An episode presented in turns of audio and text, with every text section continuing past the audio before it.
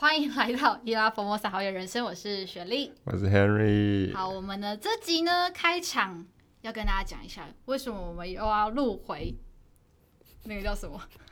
实地没有 啦，没有啊，就是因为呢，有很多伙伴们一直敲完说，为什么平林结束马上跑到台东去，让他们十分惊讶。嗯，对，所以我们决定要录回我们的平林下集。然后呢，非常开心的是，我们这集录完，我们就要到第三季啦。耶比！原本就打算录两季，每哎、欸、一季，没想到第三季，感谢大家的支持。那我们三二一之后，我们就到接下来喽。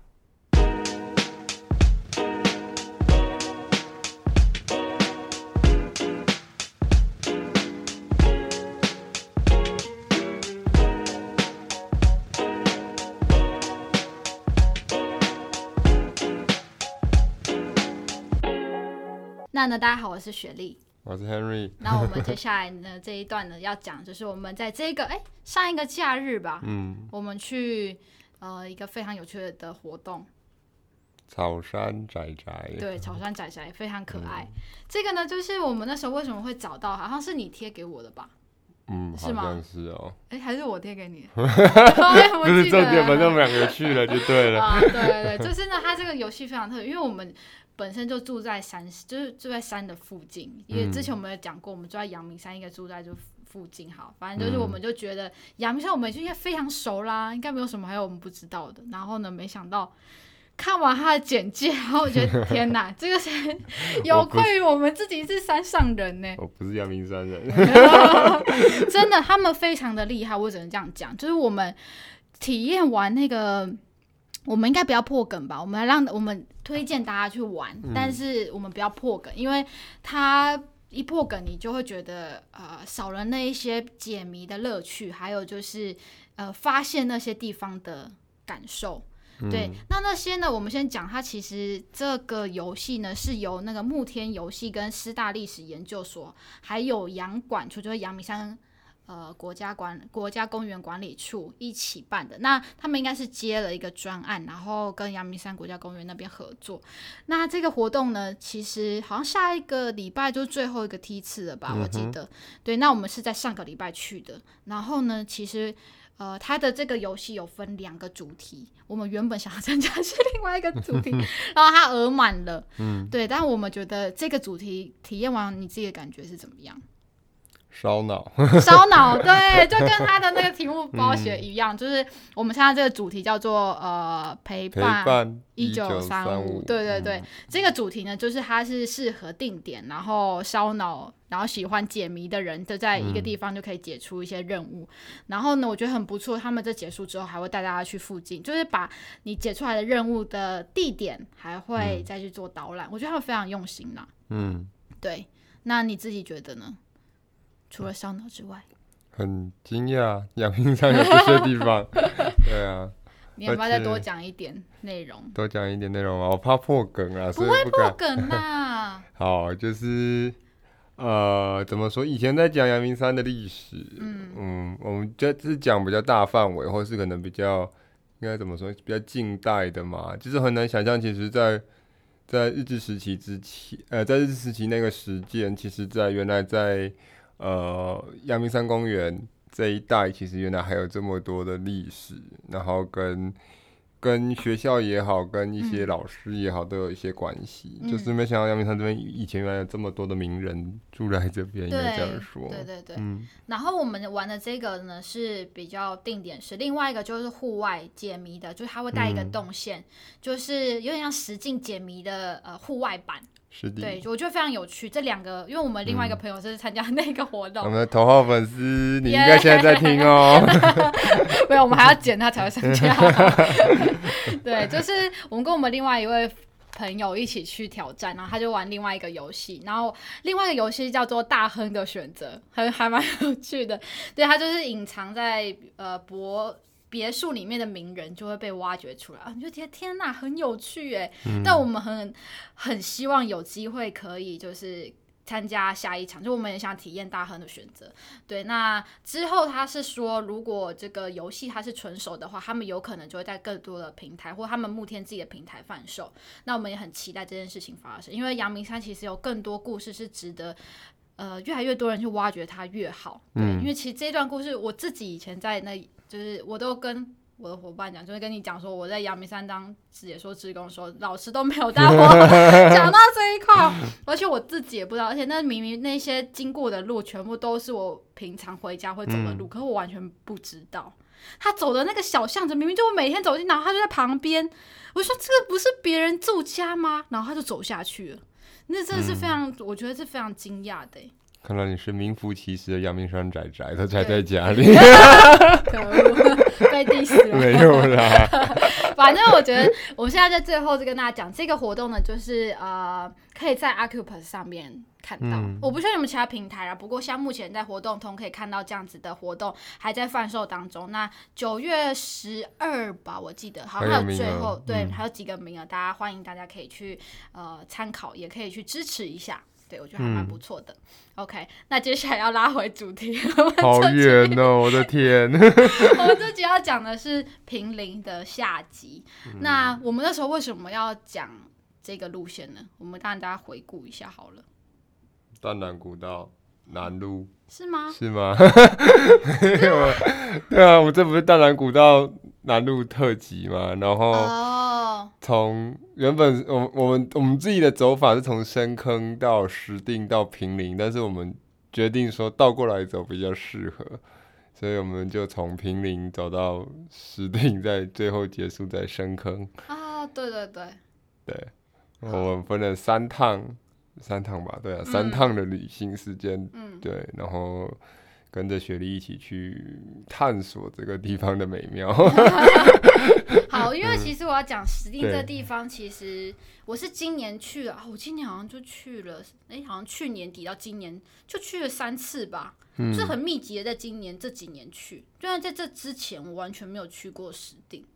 对，那平林是我今年就是才刚去完，有愧有愧，但就是觉得这些地方，嗯。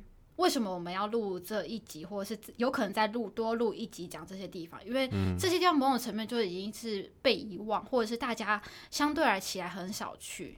嗯，对，我觉得啦。但呃，如果大家有不同意见，也可以分享。不过我自己是真的很少很少去到这些地方，都有听过，嗯、但是实际走访，就是我觉得某种程度是没有那个动力，或者是没有很多人主推这个路线，就是新闻的热度在这边，我觉得并不多。是啦，对嘛？相对来讲少，对对对，相对少。嗯、所以这种相对少的地方有个好处，就是它相对清幽，而且你去那里，你就会觉得别有洞天。嗯哼，对。好，那我们就先来讲一下石定跟我们自己，就是我们为什么讲石定，它跟平民其实有一点点的关系，而且关系蛮大的啦。就给你来讲好了。才刚才他讲。好，呃，我想一下哦。我们应该不用在前情提要前面平林的部分，然后大概刚刚已经稍微讲过，嗯，嗯，这整个特辑的来龙去脉了啦。嗯那嗯，好，石定来讲，我想一下从哪里开始？从你觉得想讲的开始。石定，OK，石定跟平林的关联性，哎，刚刚那你可以讲它的历史啊，你可以讲石定的一些历史文化好了。可能嗯嗯，我觉得你上次讲的也蛮有趣的。好，好，我先先稍微回答一下你的问题啊。石碇跟平林关联，其实我觉得最大的几个点，一个就是茶，嗯，一个就是淡兰古道的南路就是茶道，所以基本上是跟茶有关的。两个其实因为都是茶乡，然后两个地方其实都有一部分是位在翡翠水库的集水区。嗯，所以某层面来讲，一定程度的水源是受到保护的。嗯，对，这大概是他们的关联性。然后都跟所谓，就是因为淡南古道的关系，所以其实到后来就是跟所谓的北宜公路是串在一起的。就你只要从新店要开车，呃，要骑车去宜兰，或者开车去宜兰，一定会经过石碇到平林，或是从那边回来就从平林经过石碇回到新店。对。那讲历史的，部分，等一下，好，讲历史的部分，首先石碇的地名由来，嗯，我好像跟你讲过这个事情，跟石头有关系，嗯、对，没有错。其实就跟呃之前讲大稻城或者是讲 manga 讲漫画有一点点像啦，嗯、因为它也是等于也是说，因为船要运送物资，但是河流的吃呃的水深不够的时候，吃水度不够的时候，船上不来，所以就会停在某个地方。那当然后最后期就停在深坑，因为水越来越浅了。那早期是停到石碇。那所以当时就是要把船定锚在石碇这边旁边的溪流里面，对，那因为那边很多大石头，所以就这样得名而来叫石碇。那当然另外一个说法是台语的说法，但是因为我们台语不好，所以我们可以选择性放弃这个这个名词。选择性放弃，好哦，可以大概讲一下啦。好啦，那基本上就是台语有一个词，我真的不会念，反正就是。旧式房屋的大门上面的门槛，应该不是上面的门槛，就是下面的门槛。就是你，我不知道你有没有去过一些老建筑，可能老宅或者是去庙，下面都有一个很高的门槛，大概可能两公分、三、嗯、公分，嗯、呃高。对，那那当然，其实有几个原因会盖那么高的门槛，有几种说法。一个就是台风天淹水的时候，水淹不进来，这个是最最算是最基础的讲法。那比较呃比较高阶一点讲法，不能说高阶，就比较神话一点的讲法。有人是说门槛也是一个神，哦，所以你不能踩门槛，你一定要跨过去。哦，你踢到的话，神会痛。哦，对，这是另外一种比较民俗一点的讲法。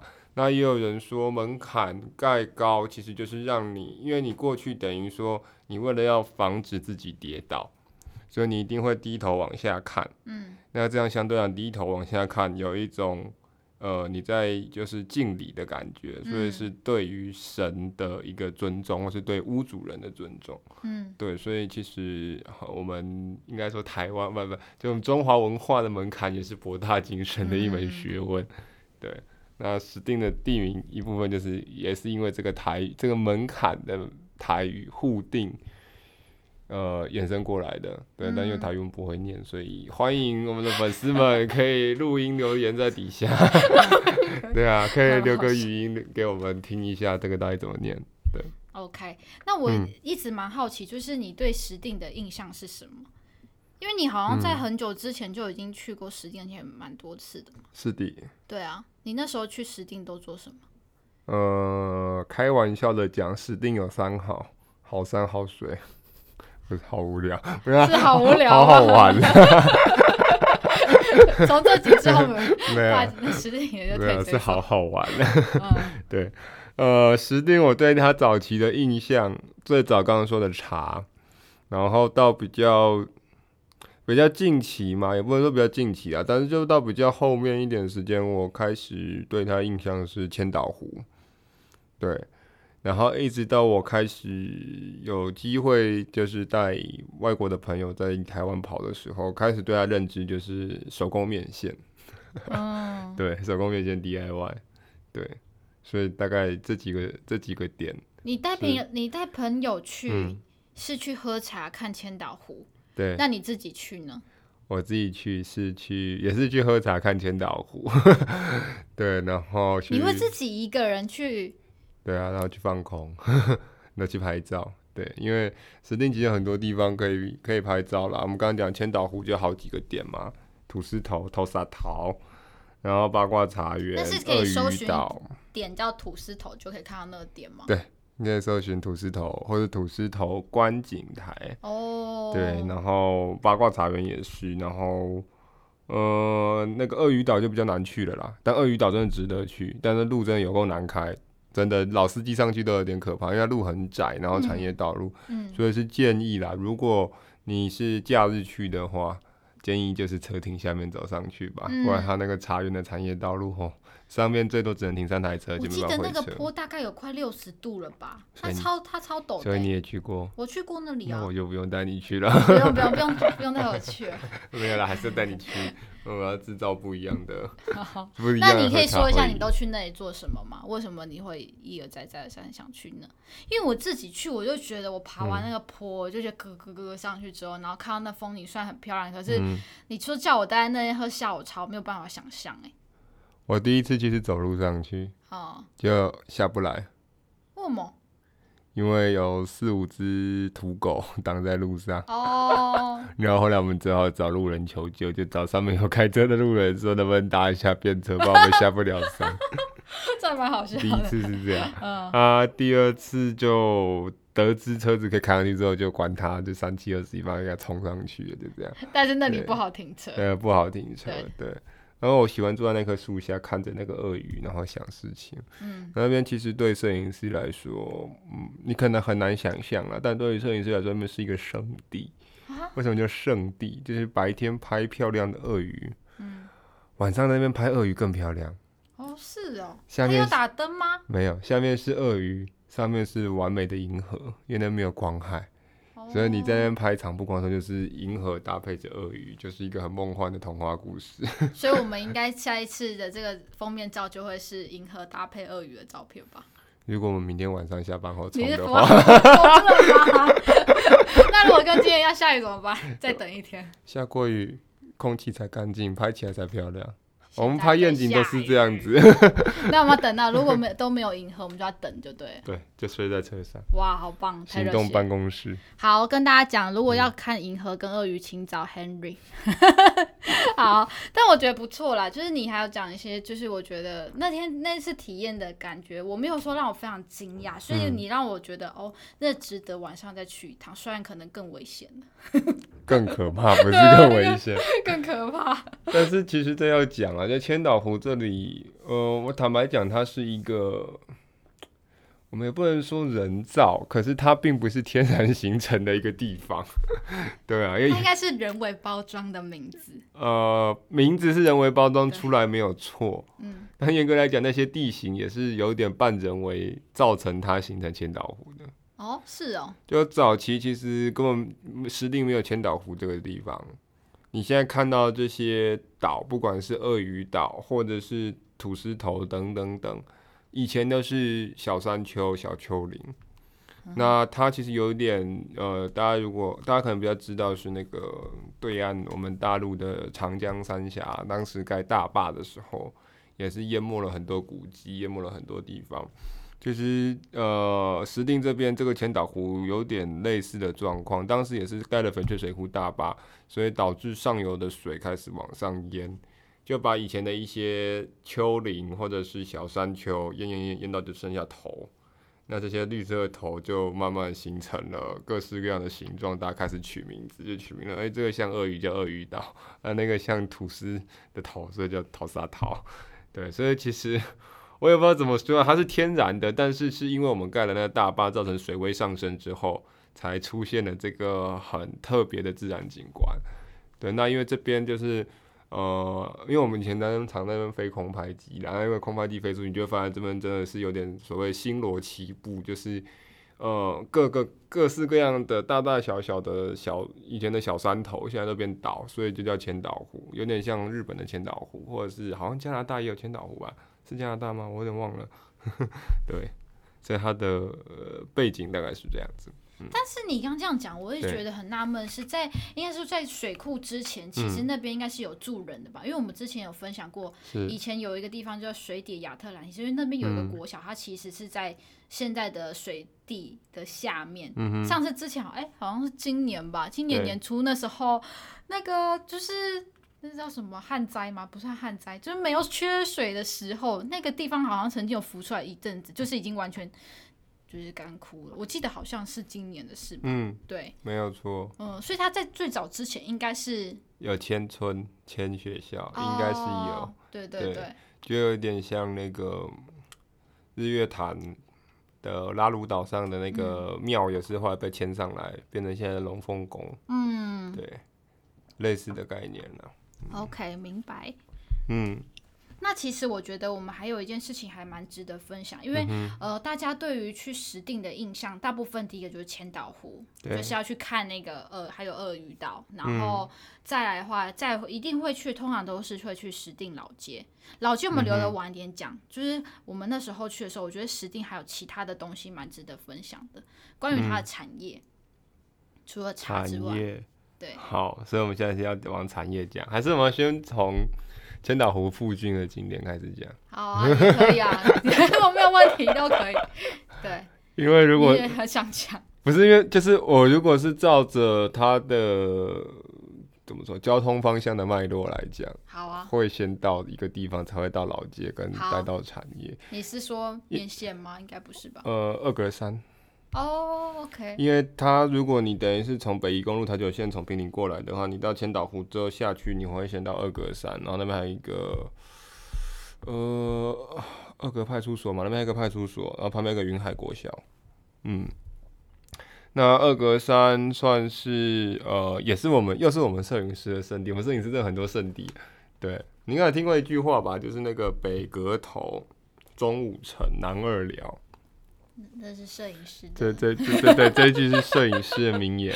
那这句话，北阁头、中武城、南二寮是带出了台湾三大摄影师最爱去的呃拍摄云海的圣地或者是基地。等于等于这三个地方是最容易出现云海，我们所谓的大景，你最容易看到云海，然后最容易拍到很美丽的云海。北格头其实就是二格山这一带，呃，二格山还有旁边有个小格头，这一带就是北部算是最容易出云海的地方，低海拔。呃、对对啊，因为我想说，通常云海是高海拔。嗯、对，它这边很特别，是比较低海拔，哦、但是也因为它的气候啊，这边相对潮湿一点，所以可能云海出现几率比较高。对。那其实呃，我这边我这边稍微再拉远一点的话，其实呃，除了格头这边，虽然另外有一个地方没有被列到这个这一句俗谚里面，但是其实平陵有一个南山寺，嗯，平陵南山寺也是这几年我们摄影师很爱去拍云海的一个秘境。对，南山寺前面那茶园很漂亮。对，那可能以前大家有背过一些诗，什么姑苏城外南山寺，夜半钟声呃到客船之类的。对，但是其实台湾就有这个南山寺，然后那边真的拍云海很漂亮。哦、嗯，可以去看看，在平陵。但我们上一集没有讲到了，因为我们上一集没有去。对，好，然后等一下，我还是想要问，所以你有去过二格山吗？二格山我去过啊。那他真的是要，那他是要走到顶才会看到云海吗？因为我记得二格山好像算是小百岳之一。对，嗯，你可以在山顶拍，嗯、也可以是在格头那附近的路边就可以拍得到，或是刚刚讲那边有个云海国小，哦、嗯，那边拍也是。云海国小，所以它其实不需要爬很高，它就可以看到。嗯，其实有时候路边就看得到，看那一天的云海是低空还是高空。哦，好惊讶哦。对，然后我们刚刚讲了北格头，再来中武城是哪里？武城，中武城其实它的名字。呃，跟五层完已经完全没有关系，五层是旧城了。五城现在中五层真正现在的名字，它被定名叫做金龙山。嗯，在日月潭的旁边，日月潭跟那个车城，跟车城车站交界处那边有一条一三一线道，南投县的一三一三一线道。对，然后从那边上去到中部的金龙山，也就是以前的五层。对，那从那边。拍出来云海是非常漂亮，那边盛产的，呃，可以说盛产嘛，对，可以说盛产，就盛产的，它那边特色或者我们我们讲云海的特产是所谓的琉璃云，就是晚上去拍的时候，嗯，是不是地震？有吗？有啊，窗帘在动。你没有发现地板在摇吗？好像有哦。哇，我们现在在那个实况地震的感觉，有点头晕。然后我刚才以为我是不是要昏倒了？我们要去开门吗？应该应该还好，好，我应该可以继续录。那感觉好奇妙。吓到我了，我想说你看到了什么？我刚刚就是觉得哪里怪怪的，对不起。没事。好，好。我以为我讲错话。没有没有没有没有，你刚刚讲到金龙山，对对对。哦，金龙山刚刚讲到它盛产的就是我们所谓琉璃云，琉璃云就是又是另外一种比较特色的云，就是上面是一层白色像棉花糖的云海，那下面因为刚好有那个城市的夜光，所以这夜光会穿透在这个云这个云海里面，就会变成一闪一闪的圣光，就是有时候出现紫色的点点，有时候出现绿色的点点、黄色的点点，就是各式各样不同的点点。所以这拍出来很特别。嗯，对，因为金龙山那边刚好拍下去是可以拍到普里，对，就是中午城。再来南二寮，最后一个南二寮，二寮就是顾名思义就是二寮。呃，二寮是南部台南那边赏日出最有名的圣地，然后也是每年。呃，台南县政府或者台南市政府他们在办那个银树光的活动，就会在这边办。哦，南二寮其实还蛮有名的。对，嗯，那我自己也去过，但那边真的是也是有够难开，就是那边我我去了那两次都迷路迷到快快疯掉，就是路太复杂了。嗯，对啊，但是它那边特色也是低，就是它也是低海拔，但是云海非常容易出现，然后非常漂亮。然后特色是那边有我们所谓的二地地形，就是它下面其实是像、哦、像月球的表面。高雄才有二地地形、哦、台南也有。哦。二二寮那边其实它是跟高雄已经交界了，哦、所以它那边是一路整片二地延伸到南边去到高雄的盐潮。哦。月世界。嗯。对，所以它那边就是很特别，就是你会看到，那里拍起来的云海就有点泼墨山水画，因为下面那个二地是有点灰灰的、灰阶的，然后搭配上白色的。呃，那个云海其实拍起来有点泼墨山水画的感觉啊，这这好像讲太远了。对，摄影迷，大家这集可以追踪。没有啦，这这大概大概让大家了解一下这句话的呃缘由啦，应该是这样说。所以我们这集之后应该会看到很多很漂亮的摄影照片吧。嗯，就要看雪莉什么时候要一起出去了。哎、欸，这个不是你已经拍过了吗？哎、欸，你要靠照片吸引人呢、啊。现在大家多么吃眼睛、吃眼球的。嗯，所以我们要多 po 雪莉的照片，一百分。好，我们这一段跳过、哦，谢谢。好，所以我们现在拉回来了吗？对，我们要回来。讲完二格山，我们要回二格山。对，所以二格山刚刚雪莉有讲了小百岳嘛？对对。然后可以去爬一下了，还不错。所以它其实小，虽然呃叫做小百岳，但它其实算是比较轻松等级的嘛。因为我记得，像是我之前爬过嘉里山，就是一个非常累等级的。对，我印象中它也没有到很轻松哎，但是那个应该算中，应该算是轻松偏中吧。但你大你那时候大概爬几个小时呢？我忘了，好久以前。好，那我只记得好像有阶梯，蛮多阶梯的。蛮多阶梯。对啊。好大家要练好体力，嗯。我们找时间去找找看这条好了。我也蛮想去二格山的。嗯，OK。然后对，好，接着下来就到面线哦。哦，嗯，你朋友很喜欢去的面线店。我很爱去的面线店，爱去的。我去到了快变熟客了，没有了。对啊。你是去吃面线还是去体验的呢？我都是带去体验，然后去拍照。嗯，对，因为这一家面线就叫许家手工面线，它其实很厉害，它已经做到是国际知名了。嗯，因为它上过好几次，好像华航还是长荣的机上杂志。嗯，对。还有飞出国外，嗯，飞出国外是 international。好对，那呃，好，许定呃许家手工面线，它的特色就是还遵循着古法在制面，也就是每次去老板都跟你讲三个步骤，很简单，会这三个步骤就会做面线，甩拉放。嗯，对。那当然前面面团不讲了，但是他他他去就会帮你分好，然后让你从。呃，他已经做好了一部分的面线去做加工，就是你学习怎么两个两个一组，然后去甩、去拉、去放这个面线。啊，当然力气太大拉过头，面线会断；力气太小拉不出、拉不出、拉不出距离的话，面线没有劲道不好吃。所以这也是呃算很吃功夫的一项工作吧。对，那其实很特别，是因为老板当时是呃算是。他是有经历了我们所谓的木栅的面线窟时期，对，那当时在那边不是是怎么说六窟的窟，嗯、就是石窟的窟啦，敦煌石窟的窟，对，他基本上就是，呃，他当时在那边拜师学，因为木栅的历史其实曾经有一段时间有我们所谓面线窟，就是当时木栅早期有很大一区的聚落都产面线，他们当时好像全盛时期大概有到快十几家的。呃，传统手工面线的厂家在那边，但是后来因为工业呃工业时期开始进展发达之后，嗯、人们就开始用机器做面线，就慢慢淘汰掉，所以现在就变成没有多少家还在做那个手工面线。对，那这其实又可以再延伸一些东西。天哪，我们今天一直在无限的延伸。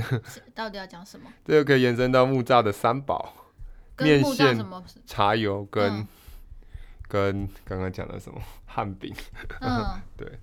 这为什么有关系？因为我们刚刚讲到木栅面线窟，其实面线窟就是当时三宝里面的其中一宝面线。那汉饼跟茶油当然又是跟石碇这边多少，或者是跟周边大文山区有关系。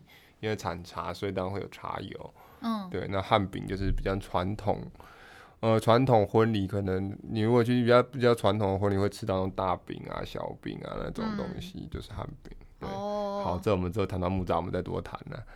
对。但我记得我那时候去过一次，嗯、它的路它不是在那个大马路中，它其实是需要，它算是在某个产业道路的里面进去嘛，是的，山区，所以它其实也不算。嗯非常容易到达，所以我觉得某种层面算秘境，因为很多人也不会特别跑过，嗯、但我是觉得是值得的。因为我那时候去的时候，我就记得我那时候是看到一个广告，还是看到一个节目，嗯、就说台湾也可以体验像日本人的那种流水面。我想说，哇塞，不用去日本呢。然后我就去了以后，我就发现它真的是个非常的有趣，哎，嗯。但我没有体验到，你有体验？我没有体验到，你一定要去体验。好，那你讲一下你。我下次带你去。你先讲好不好？很烦呢，因为先讲一下。因为他那那流水面，我们每次都在跟外国朋友玩。嗯。我们就会考，那那那考验，就是连我们自己有时候都会把我们自己搞死，因为考验你用筷子的能力。它是如果没有夹，它就会掉到一个。它有一个竹筛在下面塞，然后有桶子。但是我们就会挑战说，谁下面那一个竹筛上面剩最少东西。哦。因为它是用在地的山泉水，然后用用在地的竹子引流引水进来。然后老板也很好玩，老板都会考验你们。他就是最早就是先冲面线，冲他们手工面线。那他们有三色面，有绿色面是用绿茶做的嘛，就是他们茶叶去做的。然后有好像粉红色是火龙果还是什么，还有红曲还有火龙果类的。然后好像还有白色正常的面线。他就先冲这三色面下来，冲完之后呢，不是吃面就这样结束了，不对，他还有点心跟水果。所以接着他冲葡萄下来，就是冷冻的葡萄。好然后我们每次都在跟客，都在跟那个外国人比，看谁能夹最多葡萄。因为那葡萄真的，当他冲下来的时候，不要说外国人，连我们自己都夹不起来。下面每次剩一堆葡萄跟一堆面。还好不是夹绿豆跟红豆。呃，下下次可以叫老板考虑一下，冲一下绿豆红豆，那真的会玩到。应该会很好笑。对。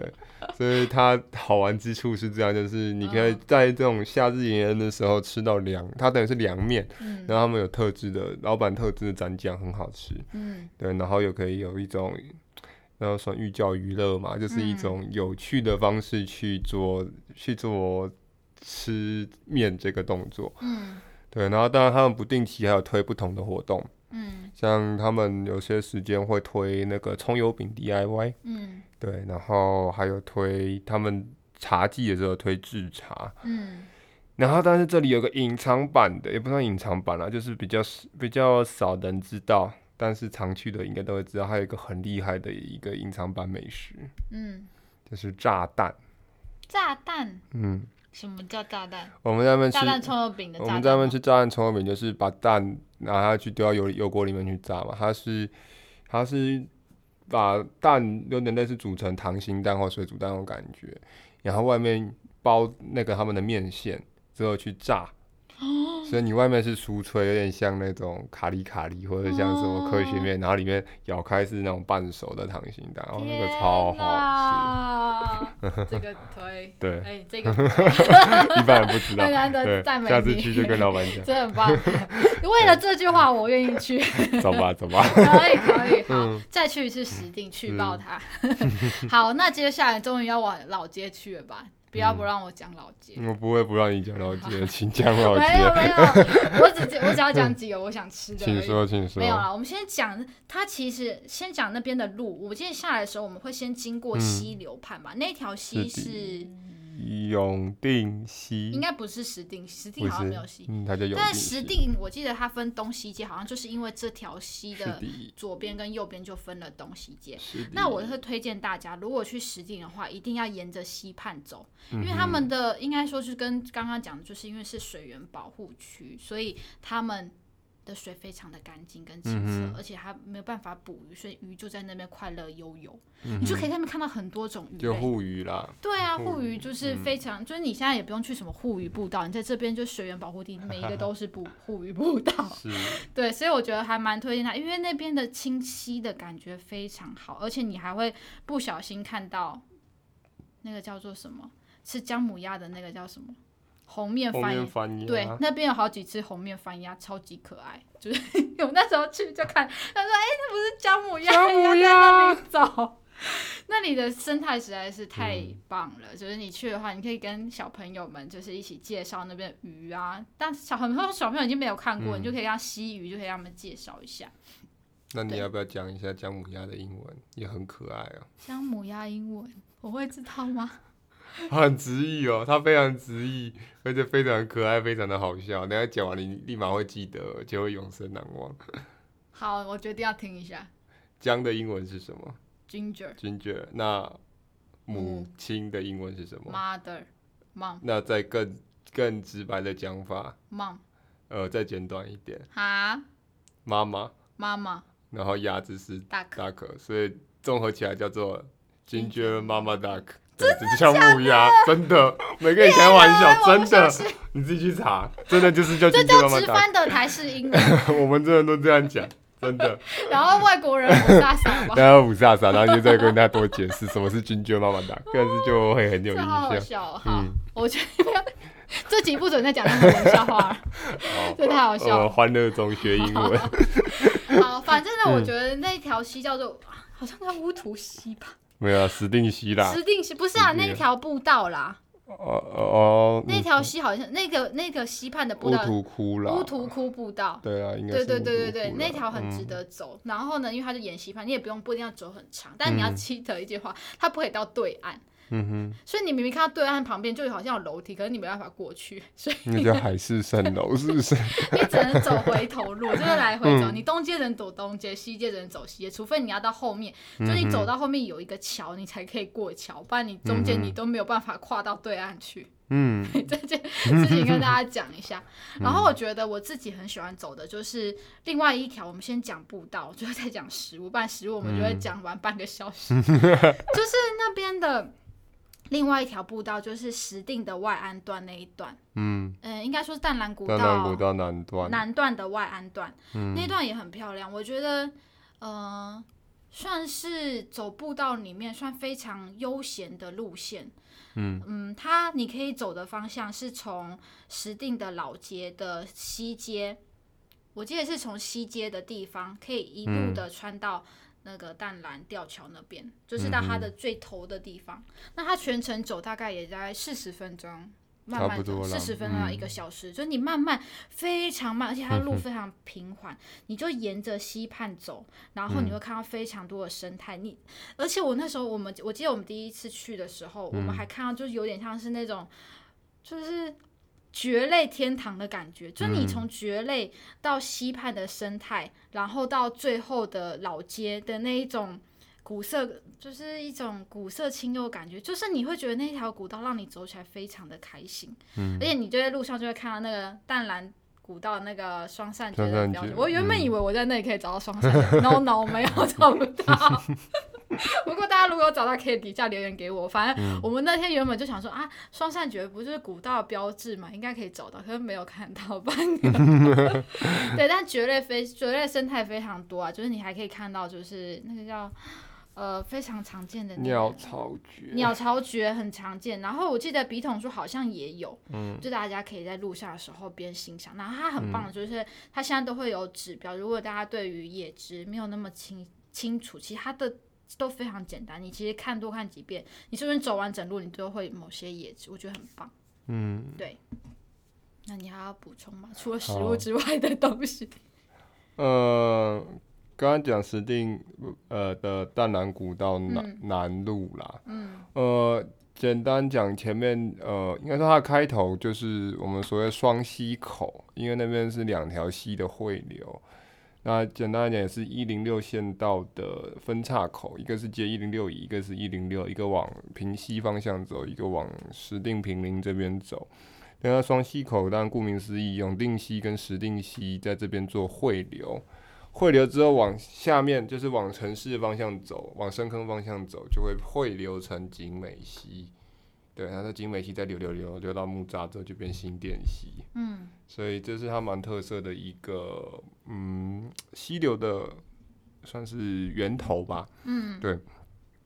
然后呃，在呃淡蓝吊桥，当然这个淡蓝吊桥是后段，就是新北市政府到比较近期才把它算是整修出来，所以它跟原始的古道比较没有关系。那但这个古道另外一个特色是你过了淡蓝吊桥之后。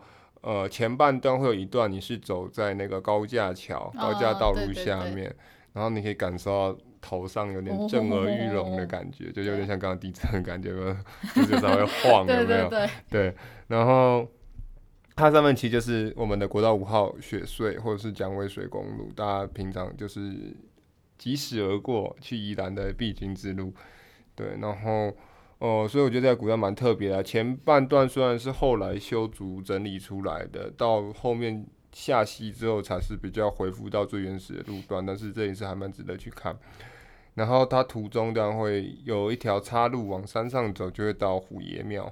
嗯，对，虎爷庙跟那个后面还有另外一个五路财神庙，其实也是石定蛮知名的两间庙，尤其是五路五路财神，嗯，对，很多人说它是北台湾最灵验的那个财神庙，相较于中和的烘炉地或者是金山的那个财神庙，这间五路财神庙，很多人说是真的是去拜了，不到一个礼拜就开始有生意进来了，嗯。嗯，然后虎爷庙也是很特别，是尊奉虎爷为主神，那虎爷的故事让大家可能有些了解，就会知道。呃，虎爷是吃生鸡蛋的，嗯、对，然后你不是说还要烤香肠吗？对，通常庙前面会有烤香肠。为什么？对，就是虎爷爱吃的东西就会有，哦、就是你会拿香肠进去拜，然后会带生鸡蛋进去拜。带生鸡蛋跟香肠放在那个盘子上，好难想象哦。真的是这样子哦！我怀疑你在开车，但我找不到证据。我不知道第，但是我觉得它太特别了。好，就是我没有办法想象。你可以去查一下网路。嗯、好，嗯、呃，好，那个，然后呃，刚刚讲到往西街这边走，就往石碇的，嗯，应该说可以说市区嘛，就反正往石碇比较繁华的地方走。嗯你会碰到另外一个很有名的步道，就是笔架山连峰。嗯、就是如果你要挑战自我、挑战那种越野的地方、攀岩的感觉，就去走笔架山。所以皇帝殿也是在这里吗？皇帝殿在东街，石碇东街那边。哦。对，但是皇帝殿也是石碇这边蛮有名的。石碇两两大就是攀岩、户外攀岩场地，就是比较三连峰跟。皇帝殿，就大家如果去爬，要记得戴手套，不然你就会非常辛苦。对，然后一定是铁腿铁到底的行程。对，而且你要知道，它是一个非常有，我之前是有走过五寮间。嗯，对，哎，应该不是，哎，是五寮间吗？就是有那台中那个，那叫五寮尖吗？台中那个是冤嘴山啊，还是谁讲错？就是冤嘴山，就冤嘴山走过，就是那个裸露感很重，就是另外这两条听说是更重，就是你会抖到不行的那种。嗯，最重是剑龙岭了。哦，瑞芳的剑龙岭，对，那这几个都蛮蛮重的了。对，嗯。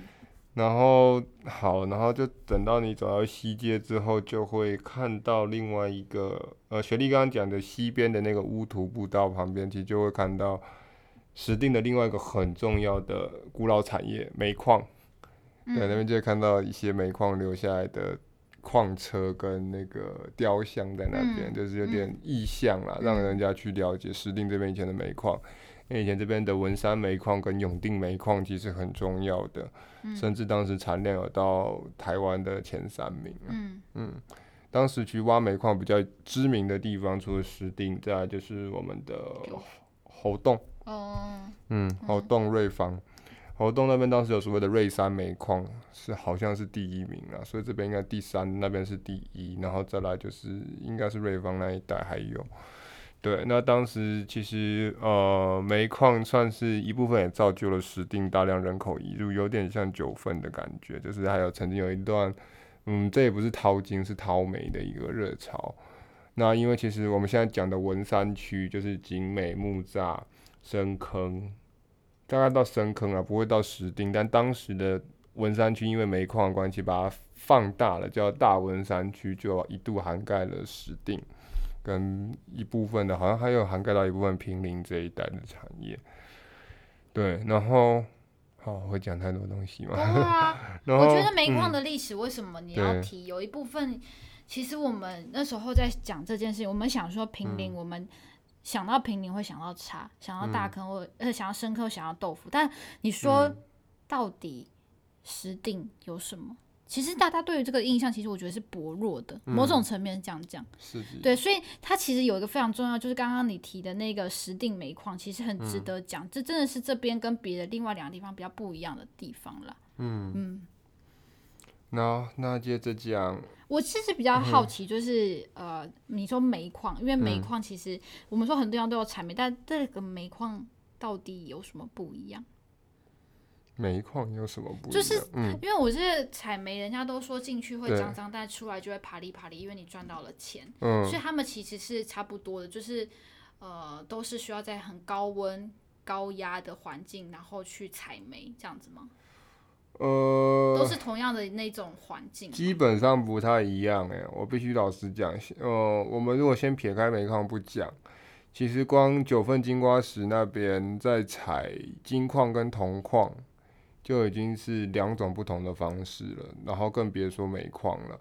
所以你去看，呃，你去这些地方，九份猴硐也好，或者是石碇，如果有找到一些矿矿场，或是甚或是去十分那边有所谓的新煤，呃，新平溪煤矿博物馆，你去那边找那些老照片，你就会发觉有两种，呃，我们讲的比较浅白一点好了，浅白的方式。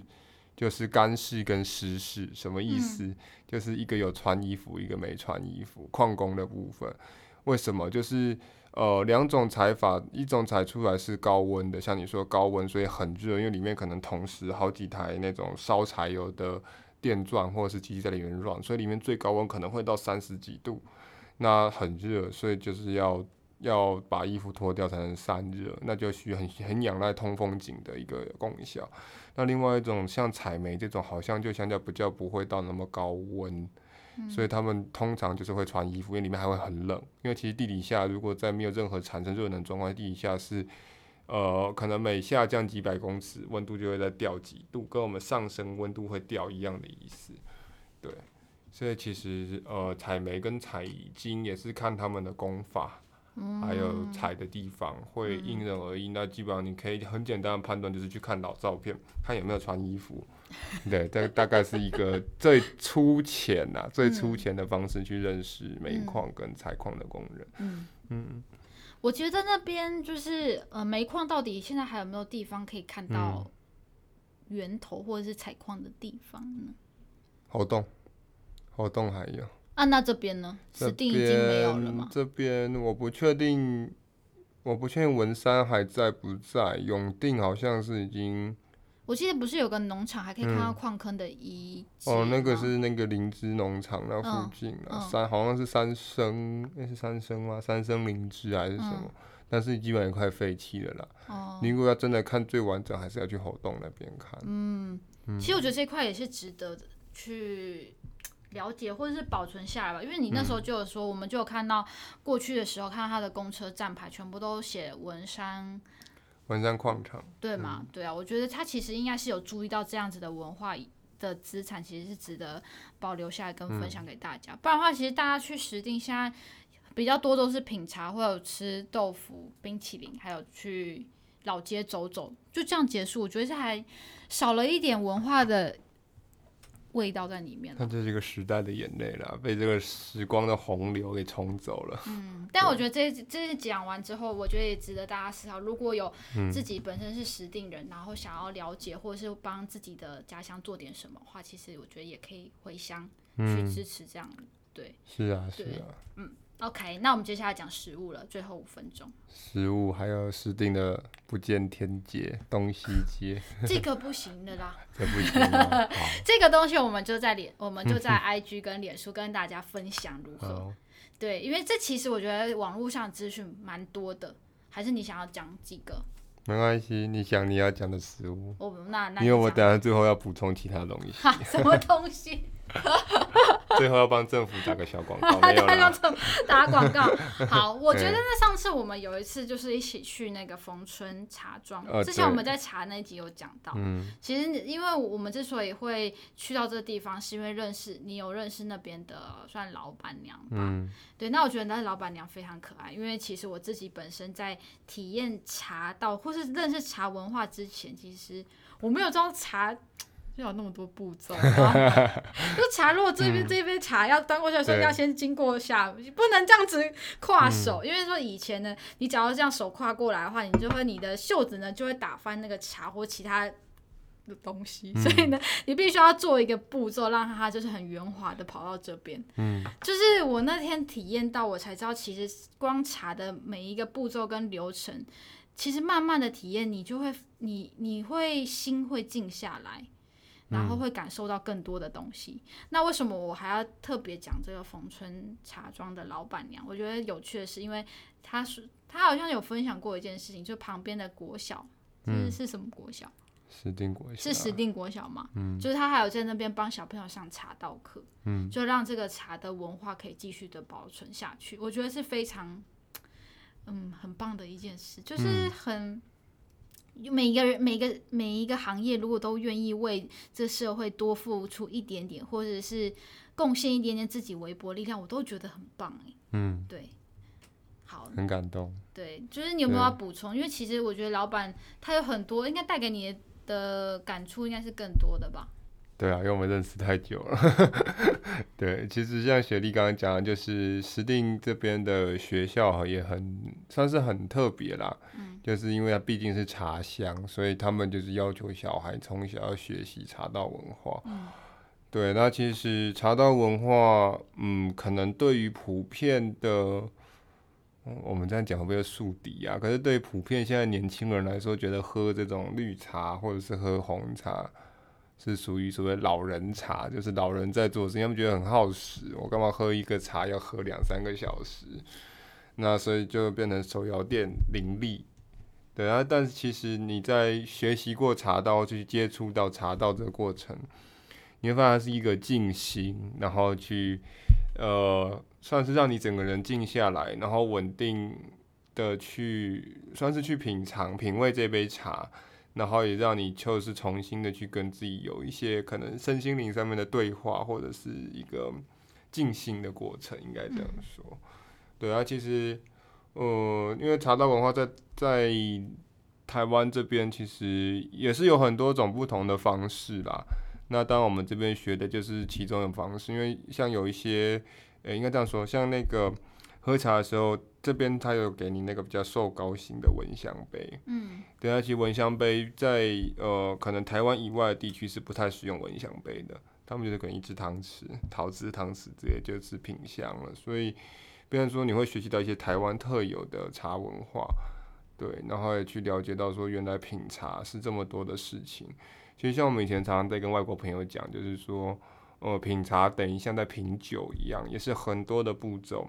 然后你要去，呃，去品出这个茶的，嗯，五种味道也好，三种味道也好，你要用它，你的舌根，你的各种的，算是打开你的味蕾跟嗅觉去品这个东西，嗯、这算是蛮，也是蛮大的一番功夫啦。嗯嗯，对，怎么了？不错啊，我觉得那时 候他，而且老师好像会让你挑茶吧，是不是三种茶？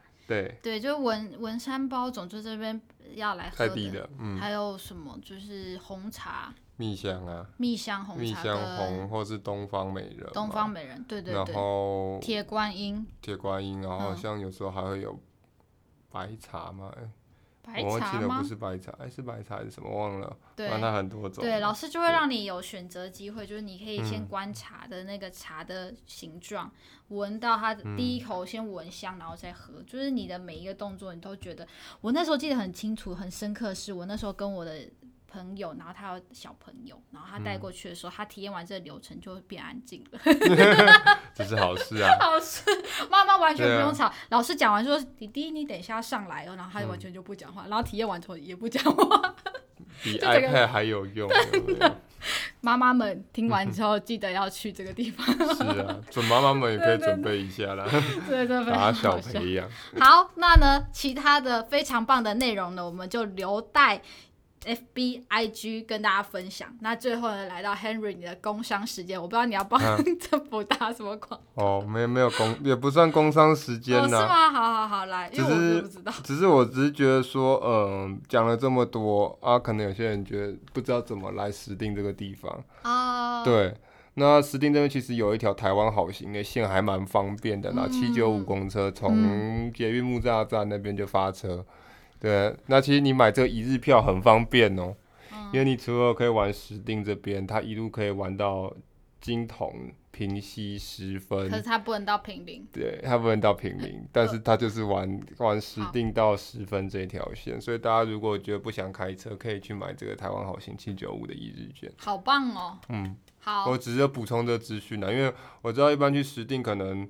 呃，比较知呃比较不会开车，另外一种就是坐那个什么六六六嘛，从那个景美站往乌土库的公车，可是它车班相对也是比较少啦，而且它没有一日券，对，那所以可能用台湾好行这种一日券的方式，你可以比较 CP 值高的方式去玩石定。哎、欸，你这推荐蛮不错的，嗯，但那平林有没有推荐？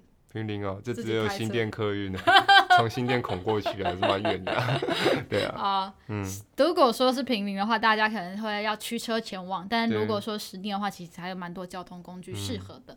是的。对，那我们都希望大家有。假日有空的时间，就到这些地方多多消费，振兴一下当地经济。嗯、那因为我们其实，我最后推荐那边的 甜点系列，好我自己觉得我在那边吃到了一个甜点，让我到现在还会想吃，就是它的。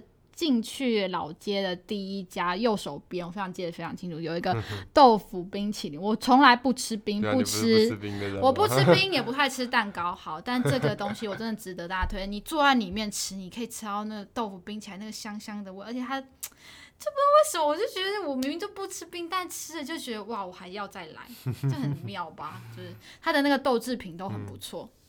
而且还我记得是有呃有得名的，所以还蛮推荐大家去的。嗯，OK，好，今天 又要录超时，我已经要超时多久了？